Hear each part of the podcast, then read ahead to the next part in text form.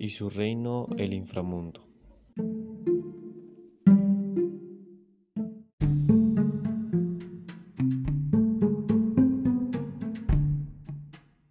Después de la derrota de Cronos y su ejército de titanes, Zeus, Poseidón y Hades acordaron repartirse el mundo. Zeus eligió el cielo donde reinaría desde el monte Olimpo y Poseidón el océano, por lo que Hades tuvo que quedarse con el inframundo. Su reino era un lugar oscuro y siniestro, a donde iban a parar aquellos que habían abandonado la vida. Lo componían el Erebo, el Tártaro y los Campos Elíseos.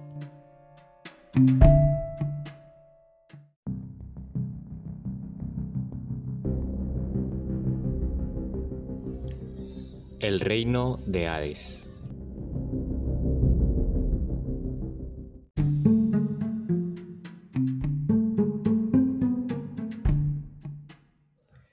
Erebo.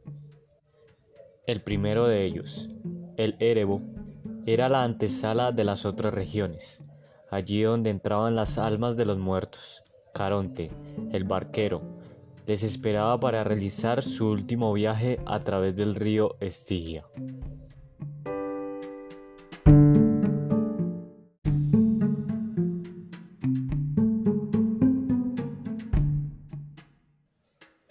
Tártaro.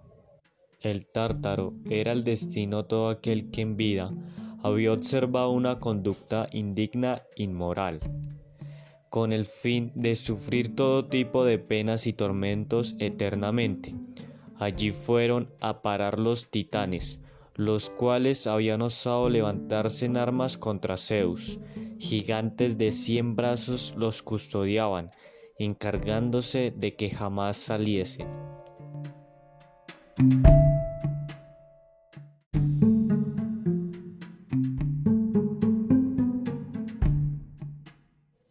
Campos Elíseos.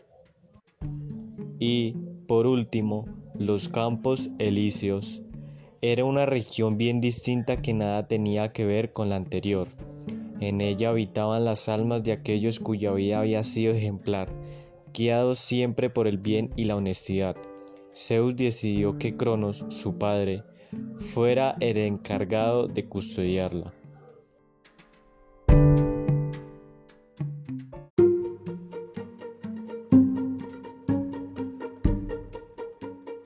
La función del dios Hades.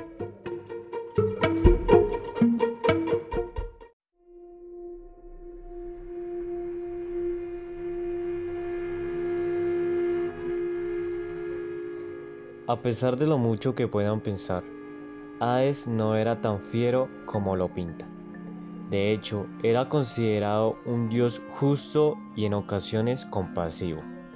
Aún así, los griegos procuraban no pronunciar su nombre en voz alta, no fuera que les trajera desgracia.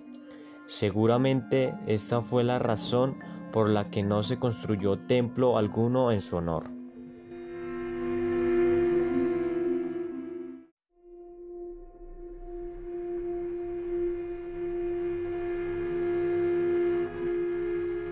La misión de Hades era, principalmente, la de evitar que el que entraba en su reino no volviera a salir.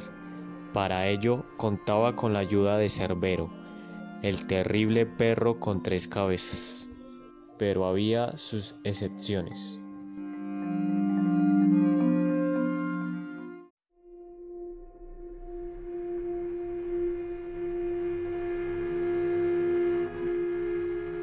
Hermes, el que hacía de mensajero de los dioses y que visitaba a Hades con frecuencia. Hecate, dueña de Cerbero, cuyo hogar estaba en el inframundo y que salía de vez en cuando a la superficie.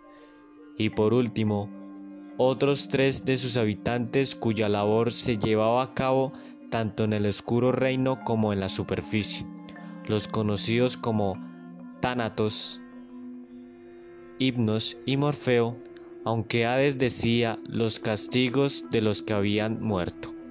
No participaba directamente en ellos. Ese trabajo se lo encomendaba a las furias, espíritus femeninos. representación de la venganza y la justicia. Como dije anteriormente, Hades no era injusto y cruel.